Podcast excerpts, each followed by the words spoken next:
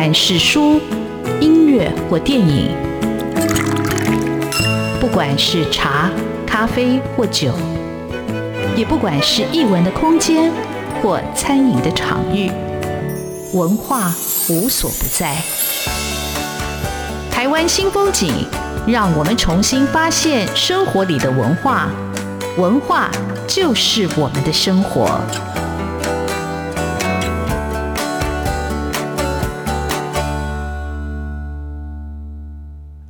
湾新风景，我是主持人廖志峰。文学艺术丰富了我们的视野，滋润了我们的心灵，而文化就是我们的生活。各位听众朋友，大家好，今天为各位听众朋友邀请到的作家叫林韵鸿。那韵鸿就是我们在上一集所讲到的《文学一百点》这本书非常精彩书的三位作者之一哈。那韵鸿本身是学。台湾文学史，那他现在是文字工作者，那他已经在各个的平台，像博客来啊、Open Book 啊、啊春山文艺或联合文学、幼时文艺等啊，发表过很多的文章。那我自己本身也是读到运鸿的文章，经常看到精彩的书评哦。那今天很高兴有这个机会，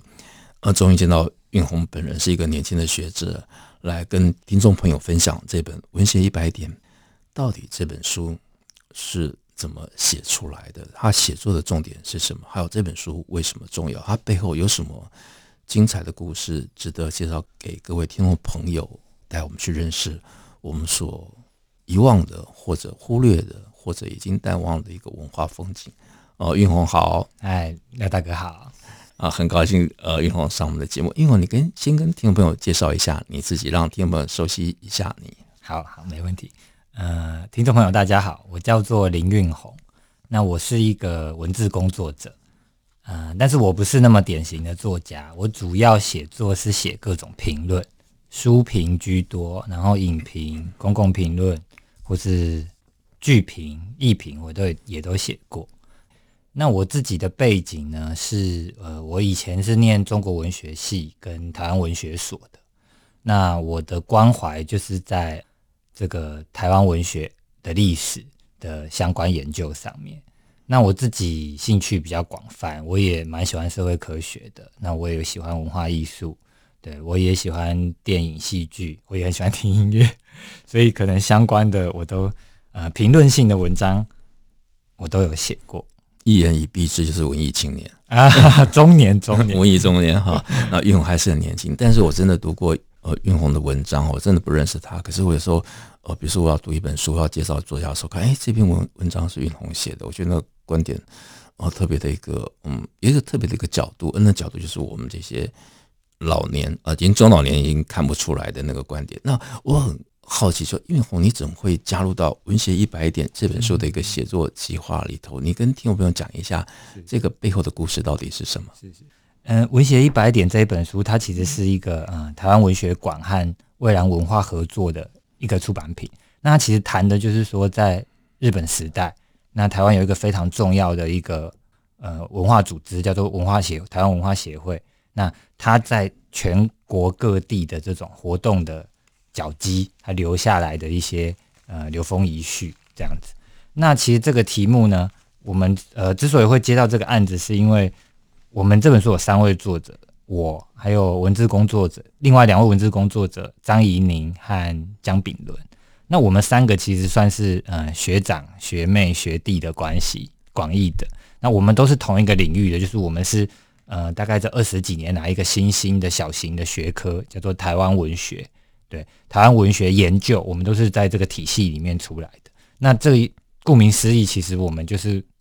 我们其实就是做这个从呃最早是从。原住民那时候还没有汉人来的时候的口传文学，一直到清朝、明朝时代，中国文人在台湾用文言文写作的古典文学，然后还有到日本时代，台湾人接受了日本的现代文学养分，开始用日语来写新文学、白话文的文学，然后再到国民党来台湾，大家使用北京话来写这个当代的台湾的事情，对，大概就是这样子的研究。台湾人的文学的一个科目。那我们的共同背景是这样，那所以其实我们这一本书就是这本，因为要讲这个台湾文学、台湾文化协会的历史和它和它留在台湾社会里面现在一些重要的地点嘛。那其实呃算是我们相当熟悉的一个领域，所以我们就被找来。好，那在我们讲这个景点地景之前，先介绍一下这个文化协会是怎么样成立的。嗯、就是在甲午战争以后，那台湾就是它被清帝国割让给日本嘛。那日本之所以一直对台湾非常有野心，那是因为其实对于日本来说，日本那时候工业化程度比较高，但是日本它其实需要一个非常好的，就是提供物产、提供粮食来源的一个殖民地。那这个地方它就是看中了台湾，因为台湾的物产其实很丰富的，我们的茶、我们的甘蔗。对我们的矿矿场，其实对日本那时候，他在高速工业化都非常需要这些原料。那日本它领有台湾以后呢，当然，因为我们毕竟，我觉得这毕竟上是一个两个很不一样的地区，语言文化都不一样。那日本政府那时候其实事实上他就是有一点点这种殖民者的性格。那其实事实上，台湾人他在日本的统治之下呢，他是相对上被当作二等公民的，他的法律地位比较低。然后国家的建设，它也就是说国家治理的方针，就是从台湾掠夺资源转移到日本日本去。对，那所以那个时候台湾，尤其那时候台湾主要还是农业社会，所以那个时候台湾的农民是过得非常非常非常辛苦，就是终日劳作，然后真的是紧看糊口，而很多人是活活不太下去的。那也就是说，在这个背景之下，一方面是文化上面有很多差异，讲日文的统治者；那另外一方面，在经济上有非常强烈的。剥削就是经济政策是对台湾一般人非常不利的。那再加上政治上的高压，那时候不允许台湾人评论公共事务，也不能做任何的政治参与。台湾人不能念法律、政治这种高阶的人文人文学科这样子。对，那所以在这个背景底下呢，那台湾的一些知识分子他们就开始思考说，呃，我们作为这个日本殖民者压迫的对象，那是不是要把这些广大的台湾同胞团结起来，号召起来，成立一个正式的组织去，去去争取向日本当局争取台湾人的基本权利。那这个运动过程其实非常漫长的，在早期的时候，就日本刚领有台湾的前期，台湾那时候发生非常多的这个武装抗争运动。那日本政府当然他 那时候那时候当然也没什么人权观念嘛，所以那个杀戮也是非常的惨重，台湾人的伤亡非常的。非常的剧烈，然后经过几十次大大小小的这个武装抗争以后，那台湾人也在日本的统治下，经过一段时间，他们就理解到说，你用这种暴力的方式或者说武力的方式是没有办法对抗的。所以呢，这时候台湾的知识分子他们就开始做一些文化的或者政治的运动，比如说早期是有一个叫做台湾议会设置运动，就是希望在日本殖民的框架里面，让台湾可以成立自己的地方议会。那我们就可以制定法律，自我治理。对，那也有一些关心这个社会的知识分子，他们就开始办报纸，《台湾民报》，他们就是为民喉舌来讨论各种问题。对，那在这个背景底下呢，就是台湾的一些读书人，尤其是在日本念书，借由日本文化去接收了现代的这个民主自由思想的台湾青年知识分子。他们就开始思考说，是不是我们需要一个更正式的组织？那这个组织呢，一方面它是作为台湾人可以去和殖民政权协商的一个后盾。那另外一方面，更重要的是，就是刚刚有讲过，那个时候台湾大多数是农民、穷人，所以他其实很多人是也不太认识字，也没有什么知识。所以台湾文化协会比起政治上一个更重要的目标，就是他希望呢，作为一个。启蒙教育的机关，来让台湾人有思想、有能力去决定自己的命运，去反思自己的处境。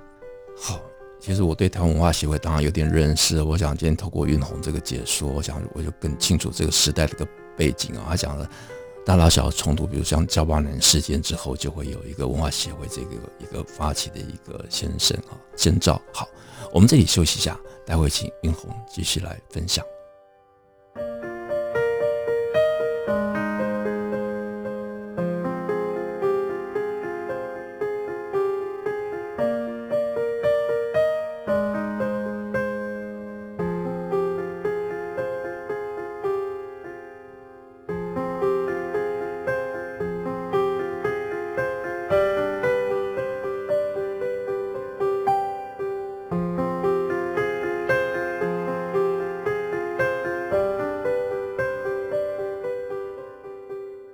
台湾新风景现场为各位听众朋友邀请到的是文协一百点台湾真有力地景指南的三位写作者之一林韵鸿啊。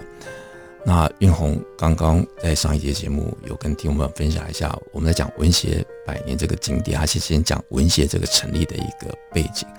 那我很好奇的是，呃，运鸿，你们这本书的成书的过程其实不是很充裕哦，你写成的时间不算是，对一个写作来说可能需要更长的时间。但是你们是怎么样在这么短的时间完成这本书的书写呢？而且我觉得又梳理得非常的清楚。是是是，嗯，这个书。我们真实的写作时间其实只有几个月，是相对上是比较短。但是因为我刚刚有讲过，说三位作者就是我和我的呃两位朋友张怡宁和姜炳。第一是我们本来就很熟，第二是我们本来就是台湾文学学这个学科的学徒，所以其实我们的过去我们的知识背景和知识养成是对于台湾本土历史。呃，有非常呃，相相对来说是非常熟悉的。那尤其台湾文化和台湾台湾文化协会和台湾日本时代的文学有非常密切的关系，因为文化协会它的这个目标是在启蒙台湾大众。那那个时候，其实其实用日语或是用汉语在写作台湾文学的人，他们有非常多的核心的成员都是台湾文化协会的要角。那另外一方面，也就是台湾文化协会它要讨论的问题。啊、呃，其实很多都在日本时代的文学作品里面呈现出来。那等于说，我们这方面已经，我们三个人对于台湾日治时代的台湾史，我们是有一个呃还算很熟悉的一个一个一个背景在。那所以，其实我们接到这个稿件，虽然写作的时间相对比较短，但是其实呃写作的素材都是我们已经浸润了十几年，甚至快二十年。的一个东西，所以我们写起来算是驾轻就熟。那当然，当然主要的差别就是我们可能是呃需要在原有的一百个点的名单再做一点点的呃稍微做一点研究补充，或者再做一点调整，因为可能有一些有一些选择出来的景点，它可能没有那么代表性，或者它的史料比较少。那我们有做一些微幅的调整，这样。好，那我看这本书以后才知道说，文协虽然在台北成立，但它最早的。发源其实应该从台中，从这个议会请愿对对对开始嘛。那所以你谈谈这个文化协会里头两个最重要的人物，嗯、呃，林献堂先生跟蒋渭水先生的故事好吗？嗯，其实台湾协会里面有很多，就真的是这种日本时代的这个台湾人的豪杰啊。那林献堂跟蒋渭水当然是非常代表性的两位，但他们其实他们的这个所谓阶级属性有一点差别。林献堂是这个。呃，中部的大地主，那其实他就是一个温文儒雅，然后呃，虽然说也是充满理想，但是他相对上来说，因为他的生活比较富裕，所以呢，他其实面对日本人，就面对日本统治，他其实不是过得最困苦的那一群，是对。那他所以他这样子的出身，当然让他偏好采用了相对比较温和的路线，是对对对，就是说和执政者之间有一个某种协商的方式。那蒋渭水的出身就比较不一样，蒋渭水他就是一个。呃，他第一，他出身比较穷困，他是自学出身的。那另外就是说，他年纪上也比林献堂轻一点。那他自己的人格特质也是一个，呃，就是口若悬河，然后热情如火。他其实有好几个女朋友这样子，对。然后他也是非常受到当时青年人的爱戴。像蒋渭水死掉的时候，那个时候台湾人口可能才几百万人而已。他死掉的时候，光是送葬的人就来了好几千个人。那个在日本时代是一个非常。非常大的规模，所以可见蒋渭水在当时的民间社会的人望是非常强烈。那蒋渭水和林献堂这两个人，他们其实也是台湾文化协会里面一个非常呃某种意义上，但他们是代表人物，但是他们其实也是文化协会的一个矛盾的根源，因为他们其实就代表了当时台湾知识分子在面对日本政府的殖民政策的时候的两种抵抗路线。林献堂是所谓的士绅派，就他相对上希望透过体制内的改革，比如说成立台湾议会来争取台湾人的权益。那可是蒋渭水就比较不一样，他其实和所谓的这个激进左派的的路线比较接近，因为他自己也是穷人出身嘛。那在日本时代的台湾人，其实你有两大压迫，一个叫政治压迫，就是你作为台湾人，你在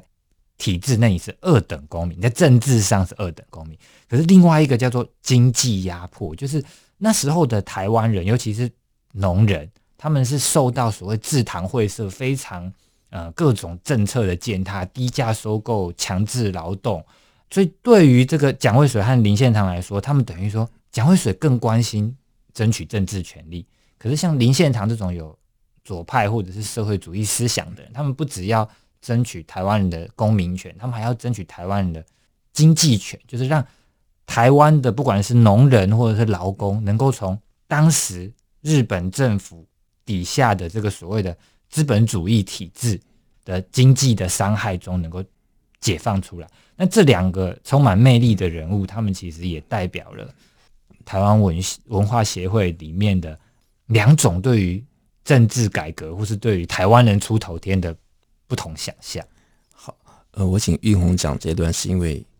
先让听众朋友了解一下文化协会是怎么样来的，好，然后文化协会有哪些主要的领导人物，他们的一个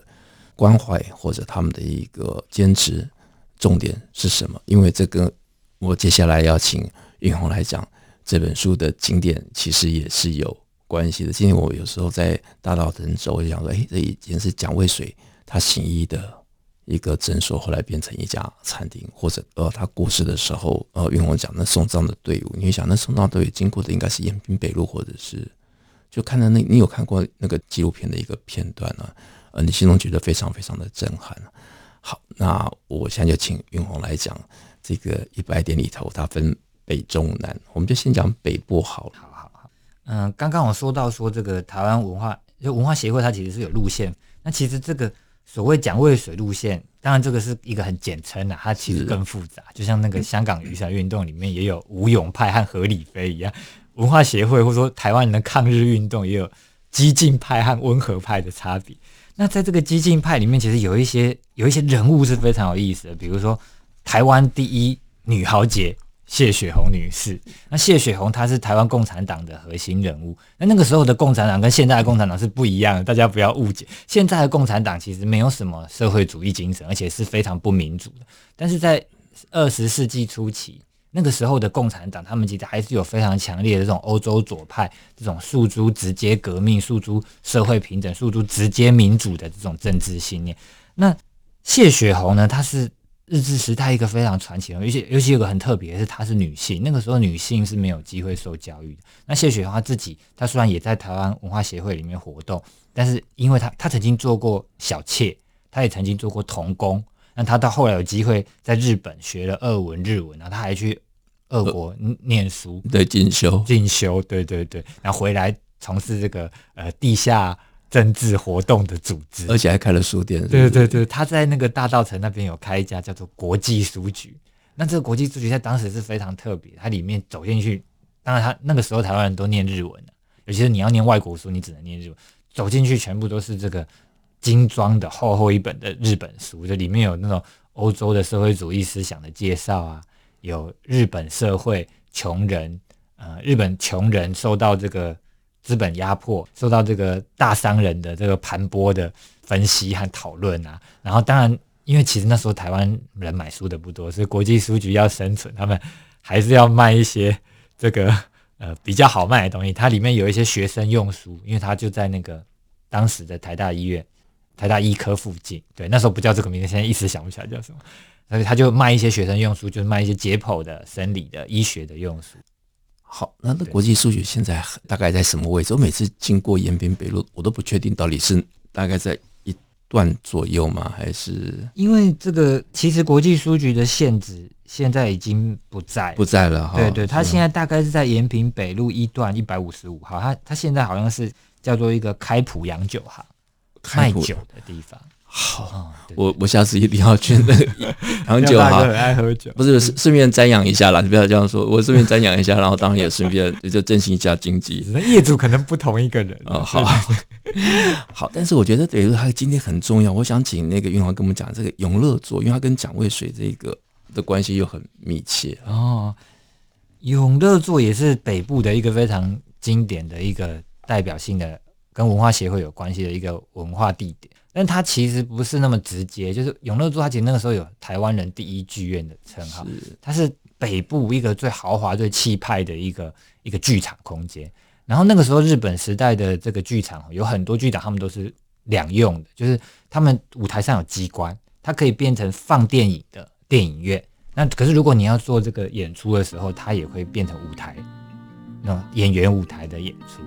好，那永乐座现在当然也已经也也不在了。永乐座现在也不在。好，我们这里休息一下，待会再请云红来讲。其实台湾的中部、南部也有很重要的文学的景点，所以所谓的景点并不是一个观光的，我觉得就是一个文化的一个坐标。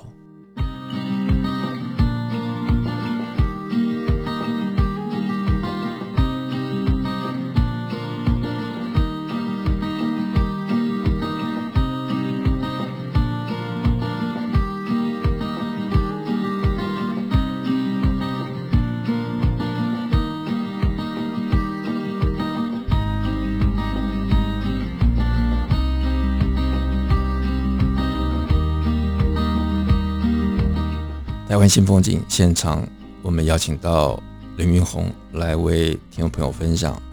文协一百点里头中部跟南部还有哪些特别他要介绍的景点。这个景点是它的文化上跟历史上的意义。好，云红，那我先说一个，就是其实像在呃丰原那边的这个慈济宫，还有这个现在已经没有的这个圣王庙。慈济宫是侍奉妈祖，那圣王庙是。侍奉那个开张圣王，对，那其实那个在日本时代哦，日本时代和现在不一样，他们我们现在都市化已经非常强烈，那那时候其实台湾大部分都还是农农民，所以其实如果那个时候有这种公共演讲或者说政治宣传，要办在哪里会有最多人来？那就是庙口，所以那时候的信，那时候各大的民间庙宇，他们不只是信仰中心，他们其实也是文化和政治的中心。那像这个丰原的这个呃慈济宫。他们那时候，他们那个庙口啊，文化协会就非常常在庙口办各种演讲，那题目不一而足，有讲妇女解放的，也有讲这个日日本日本文化的，也可能会讲说台湾的这个呃自治的困境的，什么都会讲。那但是除了这种比较严肃的这种政治演讲之外，还有一个非常有趣的，就是那个时代也是台湾人第一次看看到所谓电影的时代。但那个时候的电影，它其实没有声音，因为那个时候还是以默片为主。对对对。那所以台湾，呃，就就是文化协会呢，它放映这个电影，它其实需要一个很重要的角色，叫做辨识。辨识，对对对，解说电影的内容。辨识就是站在旁边，然后向电影观众解说这个电影的内容，然后补充知识，然后非常依赖辨识的口才。对对对。那像那个时候，就是像慈济宫啊，或者说像这个。呃，圣王庙啊，他们都是放这个电影的地方，然后很多农民都会来这边看这个电影，尤其那时候没有什么娱乐，然后而且文化协会为了推广这个，就是他他的目标就是为了去启蒙台湾社会的人嘛，对不对？他其实，在那个电影票，它是收费是非常非常便宜的，对。那这个跟台湾放映电影，其实跟另外一个台湾文化协会的要角，就是蔡培火，有非常密切的关系。嗯、蔡培火他是第一个，他就是在他成立一个组织，叫做美台团。然后在日本去购置、订购那种啊、呃、电影播放的那个器材，然后还把它带到台湾，然后他训练和组织辨识，北中南他都派出放映团去巡回，这样。好，这这些前辈很早以前就发现了影像传播的速度跟魅力跟影响是多么的重要哈，所以我都觉得自己是落伍了。那南部呢？南部有什么样重要的景点？好好，那南部呢？嗯、呃，刚讲到蔡培火，那我们就讲蔡培火好了，就是。台南的那边的这个武庙，就是祭祀那个武圣关羽的，对，它它是现在一个非常重要的景点，去台南观光都会到那边。那以前这里当然也是，呃，放映电影还有文协办讲座的一个地方。但是武庙还有一个很特别，就是说刚刚讲到的蔡培火，他曾经在武庙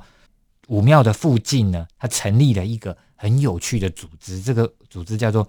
台湾白话字研究会，因为在日本时代。那时候其实是台湾人的识字率非常低，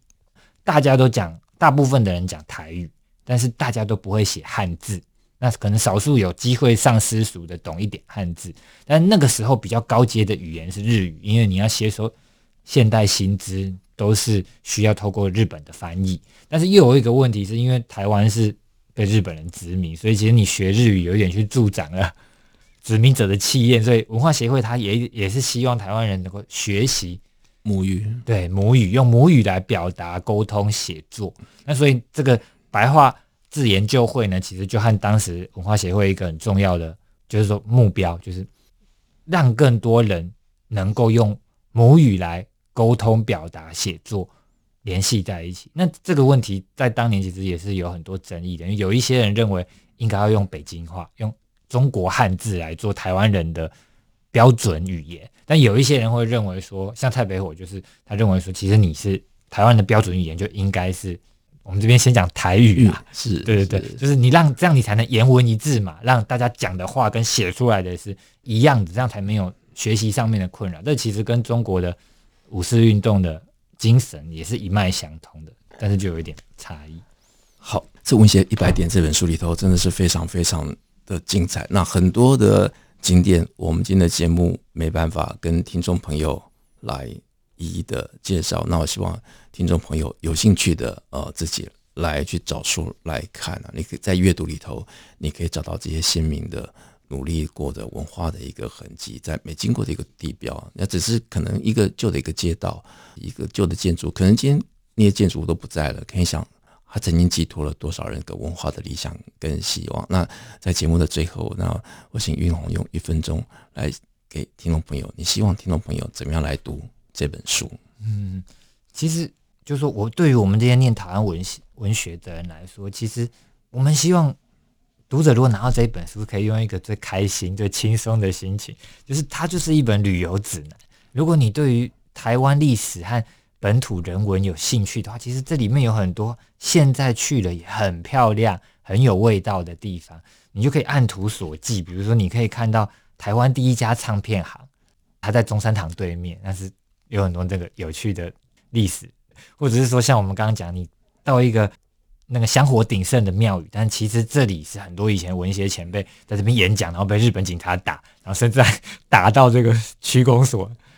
差点酿成这个起义的这种的场景。对，希望可以透过抵达这个真实现场来思考说，说啊，原来我们台湾人经过这样一段坎坷的道路。好，今天很感谢呃韵鸿来做这么精彩的分享啊，半小时当然是不够的，但是我觉得书。你只要有兴趣，它就在你手上，地图就会跟着你的阅读去展开。谢谢运红，谢谢廖大哥。